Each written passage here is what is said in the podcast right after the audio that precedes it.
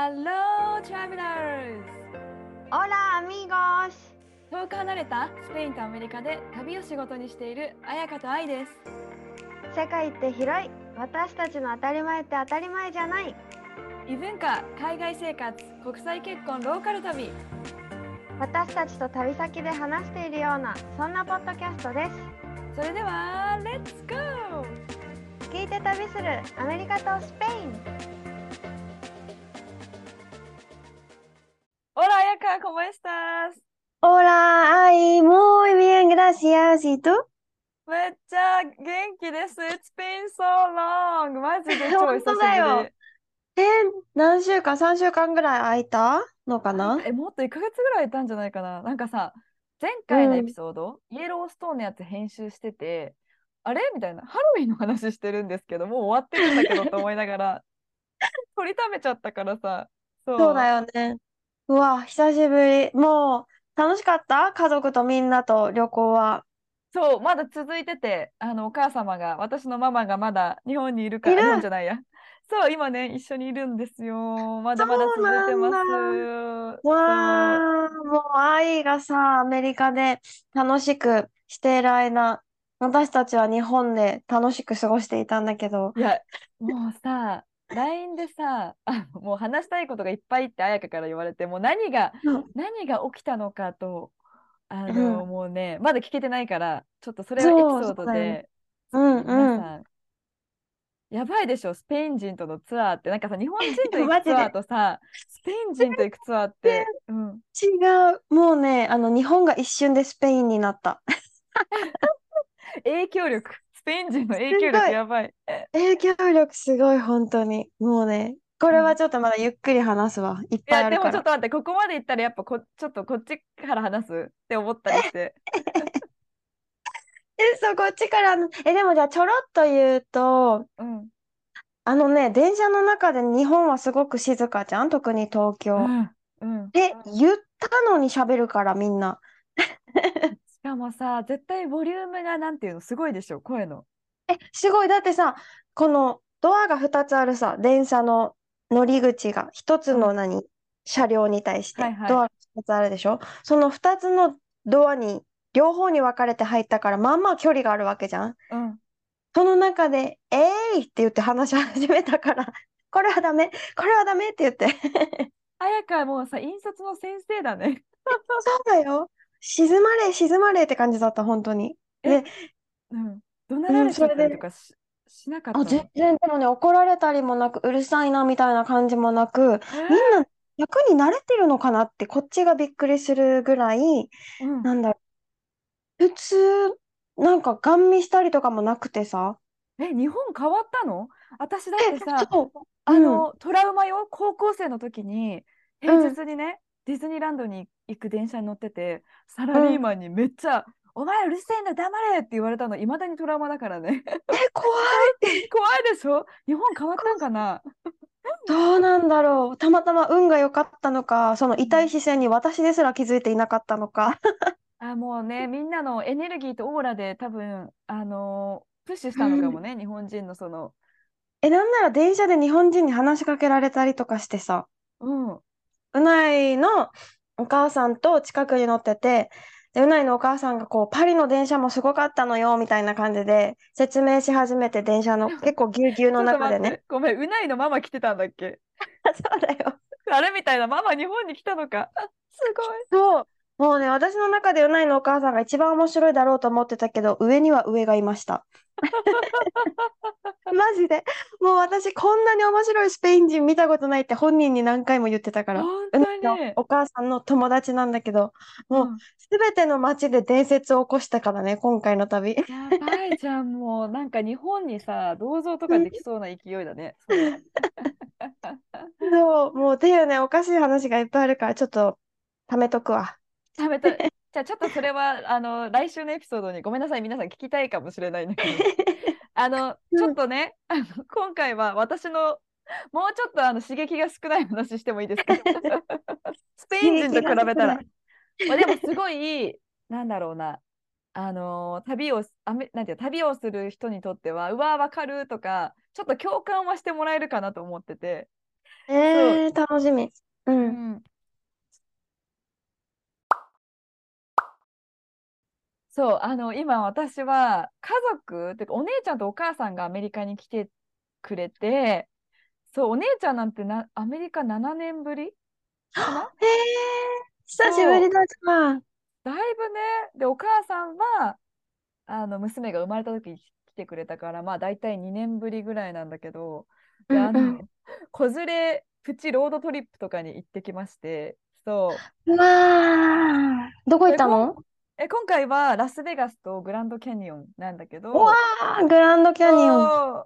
今回さ、旦那のロバートはさ、仕事とか学校が忙しくて、今回一人うん。で私が家族を連れてロードトリッすプに行ったのよ。しかも娘も連れてさ、すげいやでもやっぱや、さ、やっといてよかったと思った。ロードトリップのツアーガイドだったじゃん、一応。ね。そうだね。うん。それをやってなかったら、いや、2歳児を連れて、一人で家族を連れて、は行かないね。行かない。行かない。多分やってたから、ツ。アーやってたから、あ、行けるっしょと思って行ったんだけど、うんうん。そう。でもまあ、さ、さらっとね、ラスベガス行って、グランドキャニオン行ってって言ったけど、一応ラスベガスまでは車で、えっと、ノンストップで行ったら5時間半なのね。うで、そっかーん。らグランドキャニオンは一番近いエントランスで、まあ、2時間半。まあ、行けないことないんだよ。私だけで、運転一人え、で。そう。でも、そうよね。そういうことよね。運転は愛だけ。うわ。で、娘は任せられるから、行けるっしょと思って、全然でも本当に行けたんだけどさ、お姉ちゃんがさ、やっぱり風邪をひいてしまって、ああらのー。ーなんかね、あれだよ、これはちょっと皆さんにも、あの、tips として言いたいけど、やっぱ時差ボケになる、なったんだよね、最初お姉ちゃんがね。うあの、ん。全然さ、飛行機の中で寝れなくて、ああ、そっか。で、そのままアメリカに着いて、で、アメリカに着いたのが朝だったから、一日なんかもう全然24時間以上寝ないで、そうだね。うんうで、ん。しかも日本と違って、やっぱカリフォルニアめっちゃ乾燥してるのね。で、多分それで時差ボケになって、免疫が落ちて、風邪をひいてみたいな感じになってて、私がツアーしてる時も、やっぱそういうゲストさん見てきたから、あのーアメリカに来る人は、本当にとりあえず飛行機で寝れるように行く前からいろいろちょっと試行錯誤した方がいいなって思ったんだよね。これから行く方、本当に。なんかアメリカから日本に行くよりも、日本からアメリカに来る方が時差ボケってめっちゃひどくなるって言われてて、なんで？なんでなんだろう。なんかこのさ、なんでなんだろうね。ちょっと私も理由よくわかんないわ。でもうん。本当に私も実際そうなんだよね。アメリカから日本に行くよりも、日本から帰ってきた方が治すのがすごい大変うん。うん。で、その乾燥してるから喉からなんか風邪をひくからもうへ本当え、に乾燥しないようになんか日本ってさ濡れるマスクみたいなのあるじゃん濡れマスクあみたいなるね。うんうん。なんかああいうのとか絶対持ってきた方がいいなってすごい思ったんだよねで、うん。まあ、そんな中ロードトリップ1人2歳児1人風邪 病人 で日本からうんのお母さんとロードトリップってなってうわ大丈夫かなみたいな ちょっと正直お母さんはでも大丈夫だったの？大丈夫だった、その時は。でも。今、今風邪ひいてる。本当に。まだいる。そう、まだお母さんいるからね。そうそうそうう。んうん。そう、まあ多分お姉ちゃんの風邪をもらったのかな。わかんないえ、けでもど。風邪で動けないとかほどではない。あ、でも休みたいって感じかな。うん。ああ、じゃあ結構しんどいんだね。そう、しんどそう。だからなんかその、なんだろう、寝れるようにみんな頑張った方がいいなっていうのは すごい思っえ、た、なんかやっ。ぱさ、あれも大事じゃない？基礎体力みたいな。あ、なんだろう、もと。もとの体力。なんかさ、今年4つのグループが来たじゃん？で、みうん、んなうん。元気に帰っていったんだけど、やっぱよかったね。す寝。れてない人が半分ぐらい、あ、半分より少ないかな。いて、全然寝れなかったって飛行機で。で、うんうん。それ言うとさ、スペイン着くまでに20時間ぐらいかかるからさ。飛行機で寝れないと、まあ、ふ一緒だよね。丸2日間ぐらい寝ないうんうん。感じになるんだけど、みんな、なんならカミノデ・サンティアゴ参加した子が全然寝てないって言ってて、飛行機で。やば。映画見うん。てたって言って、大丈夫って。言ってて、でもその子全然風邪もひかず、ちょっと眠い変な感じするけどって言ってたけど、元気に終わったんだよね。体力があるの、もともと。山登りとかするし。体力あって、もうね、バスの中とか好きあらば寝てたわけね、スペインあ、ついて。すごい。それも大事じゃない？どこでも寝れ大事るスキル。本当に。超大事。ね、私のお母さんもスペイン来た時、うんもう、あね睡眠剤、ド睡眠導あを飲んで飛行機で寝て、だから来た時超元気って感じだったわけね。ーわあ、でも薬に頼るのも大事だね。薬というかそういうヘルまあプを借りねる。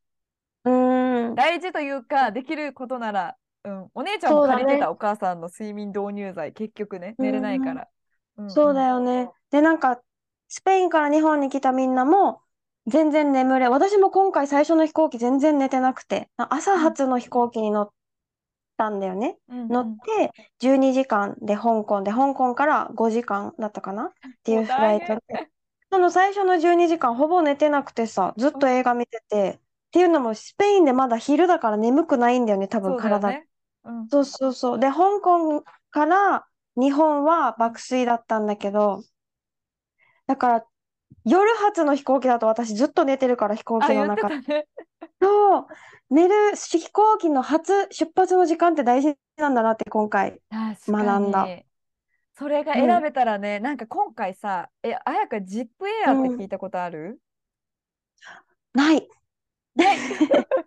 多分さ、アメリカに来たい人は絶対ちょっと注目してると思うんだけど、あの、JAL、JAL かな ?JAL の会社の最近話題の格安航空会社なのね。日本が、はいはい日本のジップエアって言って、多分ね、タイとかにも飛んでるし、アメリカにもあの主要都市には飛んでて、へえで、お姉ちゃんたちそれで来たのよ、今回、ジップエアっていう。うんう多分それのせいで、なんていうの、時間的にアメリカに朝着くやつみたいな、なんかね。ああ、なるほそど。うでもなんか、ちょっとその話もしたくて、ごめん、話がどんどん飛ぶんだけど、でもなんか、私も今度さ、冬に日本に帰るじゃん。で、サンディエゴから日本の直行便とか、今、ほんとめちゃめちゃ高くてさ、しかも年末だしさ、子連れで2人ってなったらめちゃめちゃ高いから、あの、その LCC のジップエア、ロサンゼルスからのを取ったんだけど、なんていうの、カスタマイズチケットみたいな感じで、機内食もつけなかったらやっぱ安いし、それ、あの、つけなかったらブランケットももらえないし。飛行機のスクリーンの画面もないのね、あの映画見るやつ。あ、でも、そう、いらない人はいらないしね。使ってないしね。そう、うん。その分安いみたいな。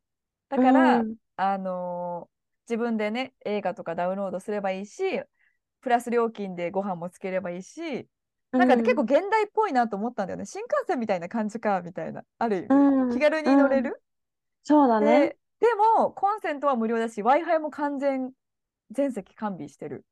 へえ、すごい。すごいよね。めっちゃ現代。うんで、あの、6歳以下はめちゃめちゃ安く乗れる。今回私も娘の席を取ったんだけど、本当に2万円以下ぐらいで、一人でちゃんと席取ってんだよ。あの、ロスからサンディエゴまで。しかも年末の高い時期の、あの飛行機なのに。うん、だからうんで、2人で多分1300ドルぐらいで帰れるっていう、めちゃめちゃ安い。すごいよえ、ね。往復で？そうだよ。すごい、そりゃ安いわ。そう、だから子連れで6歳以下だったら、ジップエアはめちゃめちゃおすすめ。で、周りの最近サンディエゴの友達もみんなロスからジップエアで帰ってるのね。安いから。うんあ、。本当だ、今調べた。あれうんないね。スペインないです。そう、スペインね、多分まだちょっとさ、ヨーロッパ圏、多分ヨーロッパの方ないよね。ないこれからない。進出するのかなでそうかも。もシンガポールとかソウルはある。あアジアの方か。うん。あの、ヨどうだったーロッパのかって友達に聞いたら、え、全然良かったよって言ってて、えなんか気持ち足がちょっと他より狭そうだけど、あの、ただ嫌だ、嫌だったのは、周りがね、カップラーメンとか頼めるんだって途中で。あとご飯も途中で自分でオーダーできるし。周りがなんかね、あの、韓国の辛ラーメンってあるじゃん。あの、あれとかを食べ出す時間があるらしくて、多分みんなお腹すくんだろうね。そういうの見ると、うわ、自分も課金しようかなって迷うって言ってた。あーあ、それはそっか、お金を払ってさうん買うってことね。そうそうそう、お金を払って。なるほそど。う。まあ、だから、こうカスタマイズすれば、いいようにすれば高いし、自分で持ってけば安く乗れるから、うんでもすい。ごいやっぱ綺麗だし、あの日本の会社だからサービスもいいし、おすすめって言ってたから、へーもしアメリカに来る方、しかも子連れだったらさ、普通に私サンディエゴから成田まで、もし娘の席まで取ってたら、多分4000ドル、5000ドルぐらい多分するだろうね、今。やば。え、それはね、うん、平均額？あ、いや、年末だからね、多分。あ、そっかそっか。それでも、でも最低3000ドルはするね、2人の席。うん、っうわてなったら、本当ロスまで行ってっていうのは、皆さんおすすめの、ちょっとね、ジップエア、私も年末乗ったらまたレビューするけど、ー。うん、ぜひ。うん、めちゃめちゃいいと思います。まあそんなこんなんでさ、そう、なんかまあそんなこんなんで、ラスベガスますまで、ますます、うん。行って、で、お姉ちゃんの風邪がより悪くなり、あのあり、うん。そう、夜の街なのになかなか繰り出せず、あでもやらっぱ、次の日にみんなで自然を見に行こうってなって、あの娘は本当に朝早く起きるし、太陽が出てくる前に起きるわけよ、夜の街なのに。本当に。朝日とか見ちゃうからね、部屋から。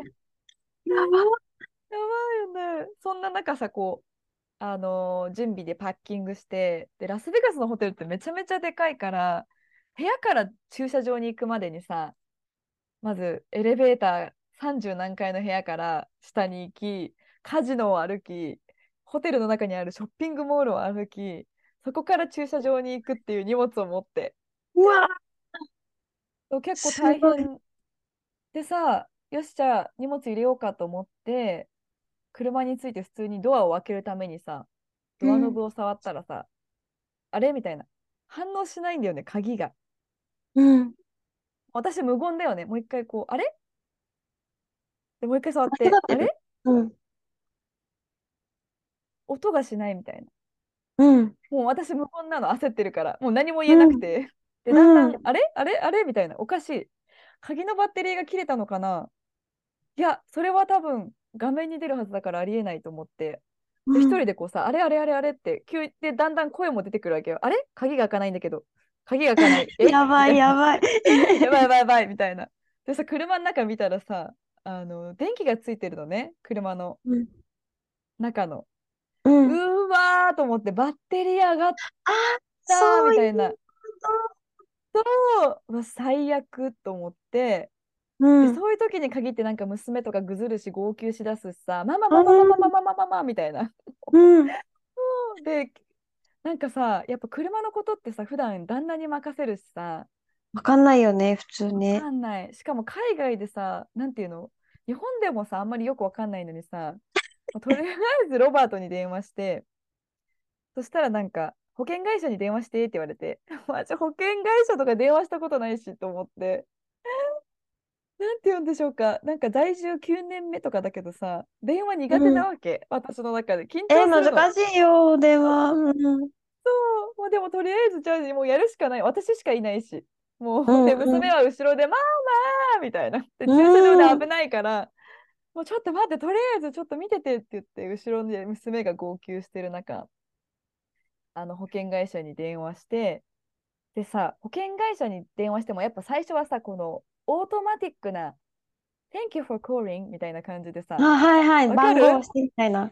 そうそれがうん永遠に続くわけよ。多分 5, 5回ぐらいクエスチョンされて番号を押してって。うん。で、す途中質問わかんなくなってロバートにまた電話して、でまたまたかけ直して、うん。なんかもうさ、パニクってるの、もう本当に。で、うんうん全部英語の番号で、で、結局誰とも直接話さないで、リンクが送られてきて、そううん。もうすごいの、リンクが送られてくると、そこに情報を自分で入力して、うん。そのバッテリーを、なんていうの？つないでくれるっていうの？うんうん。なんか勝手に来るんだよね、それで。誰とも話さないんだけど、情報を入力したら、もう GPS でマップでじあなたがどこにいるかわかるから、どれくらいで助けが来ますよみたいな。あ、人が来てくれるの？そう。すげえハイテク。そう、すごいハイテクなんだと思って。うん。で、あ、できた自分みたいな。すやばい、ごい。なんか、意外に自分できるじゃん、やるじゃんみたいな、ちょっと自信につながるわけよ、そこで。そりゃなるわ。うんうん。で、おっちゃんが来て、あー、Thank you みたいな。そこでさ、なんかたわいもない会話もして、してさ、うで娘号ん。泣してたから、もうホテルの部屋に戻ってもらって、うん。で、おっちゃんがこう、つなげてくれて、バッテリーを直してくれたと思ったら、なんか彼が、あおみたいな、なんていうの？あ何ー、sorry みたいな。もうバッテリー自体交換しなきゃいけないって言われて、えー、え、それはレンタか、カー？うんうん、自分の車、なんかあ3年に1回ぐらい変えなきゃいけあ、ははい、ない。変えなきゃだよね。うんうん。でちょうどそのなんか変えなきゃいけないシールが貼ってあって、12月って書いてあったんだけど、うそう、まあそろそろわだったんだよね。ー。で、うんエンうんうん。ジンつけてもらって、これ、もしエンジンつけてもらったけど、エンジンを切ったら、またエンジンつかなくなるからねって言われて、なんていうの？向こうはつけることはできるんだけど、多分これ多分消したらまたつかなくなるから、このままあなたはバッテリーを持ってる、あなたの車のバッテリーを持ってるオートの何？お店に行って帰ってきてもらいなって言われて、もうそこはもう私にもう、なんていうの？じゃあねーみたいな。それでもうなんか去られて、うん。で結局そのままあ絶対切っちゃいけないなエンジンと思ってもうこの車の。バッテリーを持ってる人にガーって連絡してして人じゃない、うんうん。お店ね。であやっと会ったお店にそのままそのまま行ってそのお店に連絡してバッテリー変えてもらってもうやっと自分でなんていうの車が使える状態になってやっとお母さんに電話して「よし今から自然行く」みたいな「行きたい」ってなってもう「行く行く」ってなってもう行くんだけどね もうさすごい小さいことなんだけど、もうなんかさ、この一ポッドキャスト聞いてる人はさ、何の話じゃんみたいな。そんな日常的にあるわって思うかもしれないけど、私超パニックってて。パニクる、パニクる。え、お、ま、同じ状況になったことがあって、本当に、あの、バッテリーが、え、さっきまで動いてた車がなんで今動かないのっていう状況に、ニュージーでなったんだよね。うわーっとかも海外でなるのがね。そう。ってなって、しかも前日にその車買ったの、私たち。買った翌日に、うん。そうそうそう、セカンドハンドで、買った翌日に高速乗って次の町に移動してこうで場所を GPS にちゃんと入れてなかったからとりあえず高速乗ったから最初の何？パーキングみたいなところでとりあえずマップに住所入れてスタートしようって言って車止めるじゃんで住所入れてよしスタートしようって言ったらあれ？エンジンかからないってなって同じ電気つけてたから車のうんえもしかして今のこれでバッテリー上がったんじゃないってなったわけね？うん。うん。でもそんな15分ぐらいじゃんみたいな。え、でも多分上がったんだよってなって、で、バッテリーが上がってるみたいなサインも出てて、バッテリーのなんかランプがついてて、うわ、これじゃんってなって、とりあえず、この駐車場から出て、めっちゃ車直せそうなおじちゃんが来たから、いるよね、わかるよね、見た目で。それめっちゃこの人直せそうって言って、なんか、excuse me みたいな。でも話しかけて、これ、こういう状況なんだけど、って言ったら、ちょっとボンネット開けて、みたいな。お、うんこの人できそうと思って、パッてあげて、わからんな、みたいな感じで。わかんないんかーいってなる。見てでもみたけど。わかんないけど、そう、いろいろ見てくれて、うーん、わからん。Good luck みたいな感じで言ってたんだよね。希望の光が去っていくとき。え、ダメだってなって、もうとりあえず私たち車買ったばっかりだから、とりあえずオーナーにね、どういうことみたいな。買ったばっかりなのみたいな、うないが連絡とかして、で、え知らない知らないみたいな言われうわ、てて、嘘だ。あるあるだよね、絶対その中古の車は。そう、それで、えみたいな。ってなったら、もう一人車、隣の、何、駐車場？隣にうんうんパッて止めた人が、いスーツの人で一回カフェに入ろうと、こう、去っていったんだけど、くるって振り返って戻ってきてくれて、うわ Can I help you? って言われたの。すごい。でも、スーツ着てるから勝手に、この人は車は分からなそうって勝手に判断して、あ、なんかバッテリー上がってるっぽいんだけど、うーん、まあなんかどうにかするよ、みたいなことを言ったら、自分の車の保険会社に電話してあげるって言ってくえれて、優しい。うん。そう、なんか自分がいたら第三者の車も多分ね、無料で見てくれるから、っていう保険入ってるから、みたいな。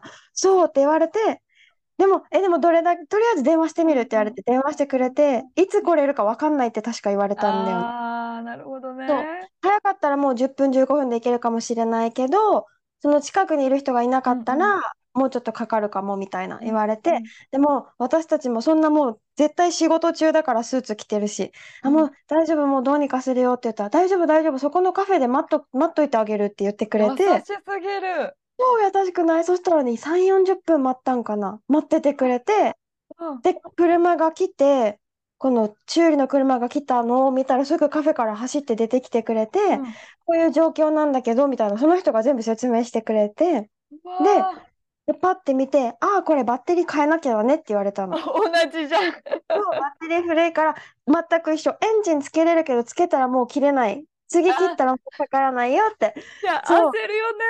本当に。そう言われて、で、なんかその人も、じゃあ自分仕事行くから、このスーツの人ね、グッドラックみたいな感じで。せめて、そう、せめてお名前だけでもみたいな感じだったんだけど、私たち、ああ、みたいな、ありえ、がとうラッって。キーだったね。めちゃめちゃ。で、いなくなって、その来てくれた修理の人も超優しくて、うん自分のこの今から職場戻るから一緒に戻って変えることもできるんだけど、ぶっちゃけ自分たちのとこよりそこすぐ行ったら800メートルぐらい先にバッテリー変えれるとこあるから値段そっちの方が安いからそっやち行きばそう言ってくれて、もうすぐほら見えてるあれに行けばバッテリー変えてって言ったら200ドルぐらいで多分変えてくれる。自分のとこ行くと300超えるからみたいな言ってくれて。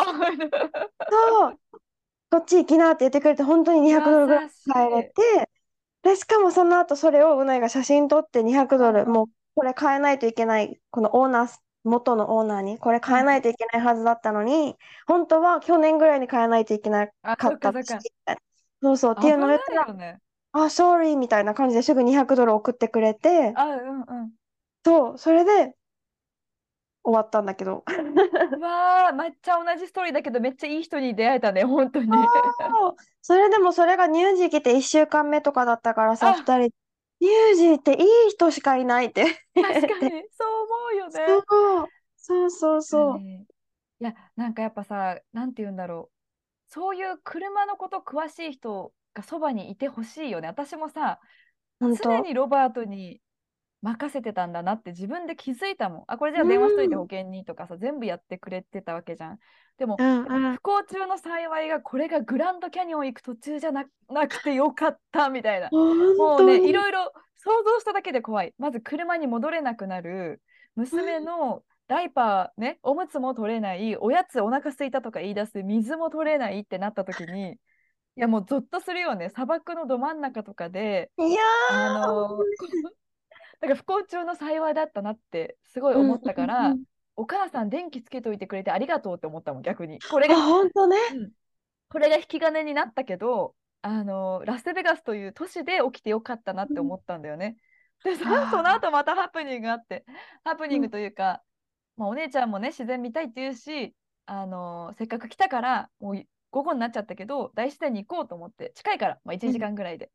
うん。で私もそこツアーで何回も行ったことあるから慣れてるし、うんあのサクッと行こうとサクッと行ってサクッと帰ろうと思ったんだよね。でうん行ったらさ、あの今日のチケットは売り切れましたって書いてあったのね。うんで、私あの今までそんなサインも見てな見たことなかったし事前に予約なんて必要なかったんだけど、変わった。変わったのかな、うん予約しなきゃいけないみたいな。もうはみたいな。でそこももうね大自然だから電波ないのね。でみんな知らない人がなんていうの？入り口に行くんだけどみんな知らない人がさこう端に寄ってとりあえずパークしてるんだよね。で 多分そういう人が来ると予想してるのかパーク側もサインが書いてあってなんか If you wanna get tickets なんか access to this なんか URL が書いてあってそこに。ネットで取れるよ的な。はいはいはい。はい。それかここに電話電話してねみたいな。でもアクセスしたいけど電波ないわけよ、まず。あの、せっかうん。く来たのにさ、もう最悪と思って。で、またママうんママママって言い出すじゃん、娘が。でもさ、やばいやばい。こ ここで何かできるの私だけじゃん。なんていうの？もうこういう時いつもさ、ロブちゃんが全部やってくれるから、本当に、なんだ、今日の第2の試練これかと思って。うん。で、やっぱネットはつながらないし、いや、これはもう電話するしかない。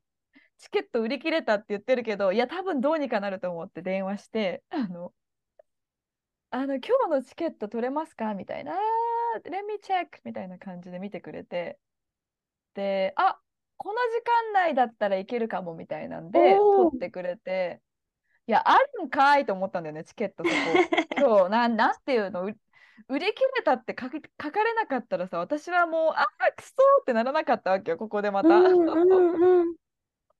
もうなんかさでまあ電話で予約して、まあ、無事行けることになったんだけどなんかいやちょっと話してるだけで疲れたわ。本当聞いてる人も。ね 思いが引き切った顔してる、なんかもなんかねでもなんか自信がついた。なんていうの？そう思うう。うん。他のでも全然他のさアメリカ住んでてさ9年10年住んでる人はそんなに余裕でできるかもしれないけどさこの私のネットフリックスの英語でさ培ってきた英語力だからさ 緊張しちゃうわけよ電話 ありゃするわ。そうまあそんな感じで子連れプラス家族ロードトリップ結構大変だったなっていうのとブラボー、ブラボー、ブラボー。でさグランドキャニオンにも行ったのよこれまだ続くんかいっていう話うん。それで、そあれで？のグランドキャニオンさ今までツアーで行ってさみんなにこうグランドキャニオンだよって見せてさ人生のこと語りながら 横目にグランドキャニオンを見てたまに瞑想なんかしちゃってさグランドキャニオンを見てうん。いや今回2歳児と言ったらさすごいわけよ柵はないからさうん。もう落ちない落ちたら死ぬじゃん？まず娘がうん。ね。うん。7割いやもっとだな9割娘だよねもう1割ビューみたいな 本当にでなんかもうとりあえず落ちないように必死にでも景色も見てほしいからこれがグランドキャニオンだよって言うとグランドキャニオンとかって言ってさうん。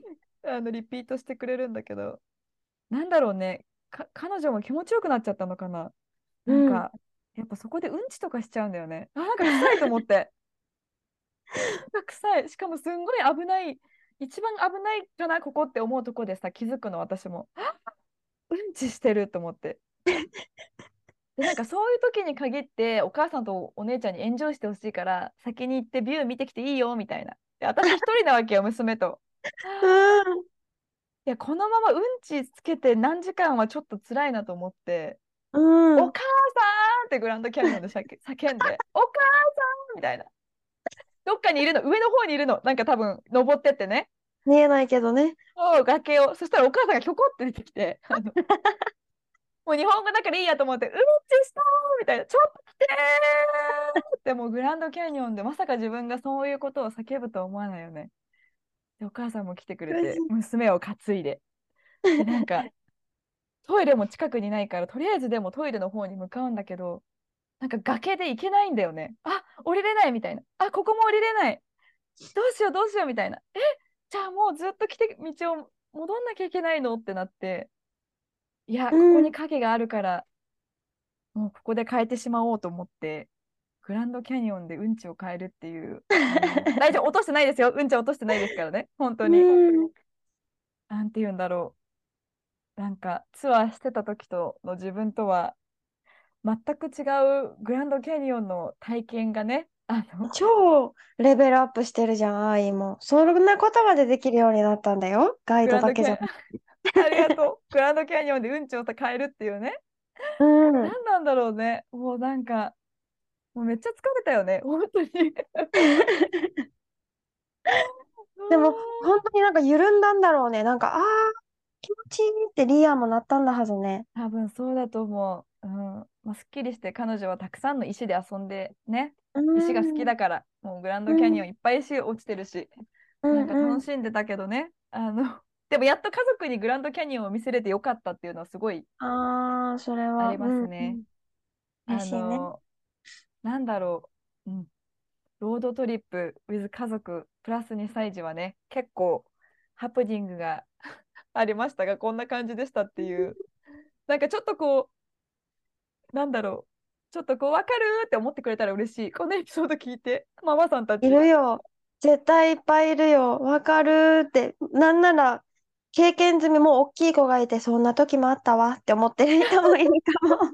ちょっとそういう励ましの言葉いただきたい。でも、うんむね、家族と娘とこの時期に大自然を見れるのはめっちゃいいから、うんぜひ来ていただきたい。いい経験。うんすごい、なんか全部を乗り切った愛が本当にブラボーと思った。いやもう一皮向けてさなんか今まうんでロブちゃんにお願いしてたさ、他の県のインシュランスの電話とかも、はあ、もうちょっと電話しとこう自分でみたいなもう自分すでなんかサクッとごい。いや待ってこんなんさ本当は来てさ34年でできるはずなんだけどちょっと気持ち的にねマインド的にどうだろう。うん。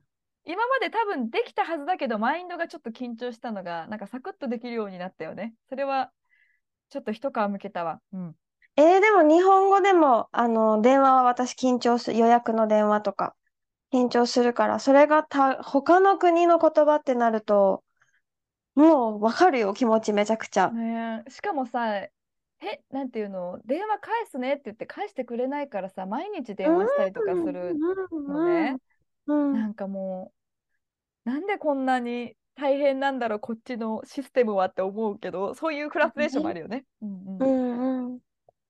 お疲れ様でした。ありがとうございます。はい。ということで、ハプニングロードトリップの話だったんだけど、ここでお知らせがあります。と、来年2024年の1月13か14で、旅安のイベントをするよって前にね、ちょっと告知をしたんだけど、すごい今日2人で話して30分ぐらいでもう7割ぐらい決まったので、何をするか、どこで何をするか。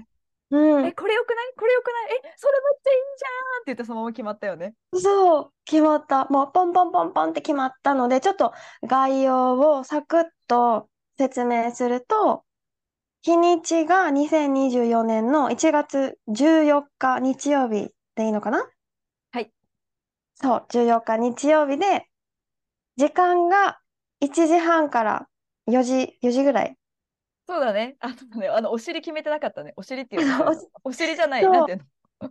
片付けとかも考えると、1時半から、まあ、4時ぐらいかな？多分。そうだね。4時。4時まで場所は明治神宮の 近くえ、これ決まり？これ決まり？場所。まさかちょっとこれは今第一候補が明治神宮のすぐ近くだけどちょっとこれはまた変わる可能性はありでもアクセスしやすい東京のえ都心よねそうだよ。ちょっとね、そうそう。た旅安のカフェとか開いちゃおうかなみたいなね。そあ、これ言っていいのかな？言っちゃった。ういいよ。言っちゃおう言っちゃおう。テーマは前と一緒で大人の放課後会ということで。うん。でも今回は、前回は結構ヨガとかコーチングのね、ワークショップみたいにしたけど、もっと普通にね、カジュアルにおしゃべり会をしようと思って、みんなでカフェでおしゃべりしてるような、そうそう大人の放課後を楽しもうってことだよね時間的にもそう。なので、ね、ちょっとなので詳細も結構決まってるけど、どうする？これえ、決まは。ってる。え、ちょっと全部は言わないけど、これは言っとこう。私、旅安のエピソードクイズをする予定なんだよね。うん。します。で、エピソードクイズをするので、まあみんな聞いてくれてる人がもちろん来るとは思うんだけど、復習してるといいかもね。いいことがあるかもね。そう、いいことがあるかもね。って。いう感じです。うん。あとなんか、せっかく直接会える、うん今までやっぱポッドキャストって普通に私たちがお話ししてるのをさ、公開してるから、うん。あのー実際の交流っていうのができないけど、実際こうやって皆さんに、トラベラーズのみんなに会えるから、なんかうんエピソードに関することでも私たちのこ、ね、何でもエピソード以外でも聞きたいことがあったら、直接なんか Q&A みたいなのできたらいいよねっていうのも。そう、そういう時間も作りたい。今回本当にみんなと話したい交流がめちゃくちゃメインになってるから、聞きたいなと思うことを、そう、準備し、準備、準備って言うと大げさだけど、なんとなく頭にあったら、じゃあ、質問コーナー みたいな、ね、たまにさ、ポッドキャストでもやってる質問コーナーを直で直接しようかなって思ってるのそうだで、うん。本当留学に関することでも、それこそね、恋愛、国際恋愛のことでも、スペインとかアメリカの生活のことでも、私たち自身のこと、旦那さんのことでも、うん。で、ぜひ質問を心のどこかに持ってきてください。どこでしょう、心の？いや、本当にめちゃめちゃ楽しみに。ね。で、大体さ、うんまあ、人数も今回少人数でやろうと思ってるので、うんねうんそうそうそう。マックス15人ぐらい？マックス15人ぐらいだよね。って思ってて、もうすでにな連絡、まだ直接その人たちに、じゃあこれからこういうプロセスで予約完了になりますっていうのはお伝えしてないから、これからそれをお伝えしていくので、もう早いもん勝ちだよね。早いもん勝ち。前回もだって、ウェイティングリストみたいになっちゃったからね。そうそうそう。だからね、早いもん勝ち。これはどこに送ってもらうか。一個に統一した方がいいんかな。ここに送って。した方がいいとか言って。え、またあれにする ?Google フォームみたいなの作るか。作る。で、その今リンクここで相談してる。そうしよっか。そしたら順番見れるし分かりやすいね。うんうんうん。なので、Google フォームのリンクを、えっと、このエピソードの概要欄にも載せるし、旅安の、あれにも載せよう。インスタの、あの、しプロフィール欄にリンク載せとく。もう載せ、聞いてくれた方々、早もん勝ちです。あのー早もん勝ち。焦らせる。え、でもそうそう。でも、でも本当にこのエピソード公開して、一日で結構ね、聞いてくれる方がいるから、多分、うん。迷ったら GO です。うん。と思います。そうそう。で、そこに、えっと、これを送ってくれた方に、あ、どうしよう、どうしようか。金額またここで相談し始めちゃうけど。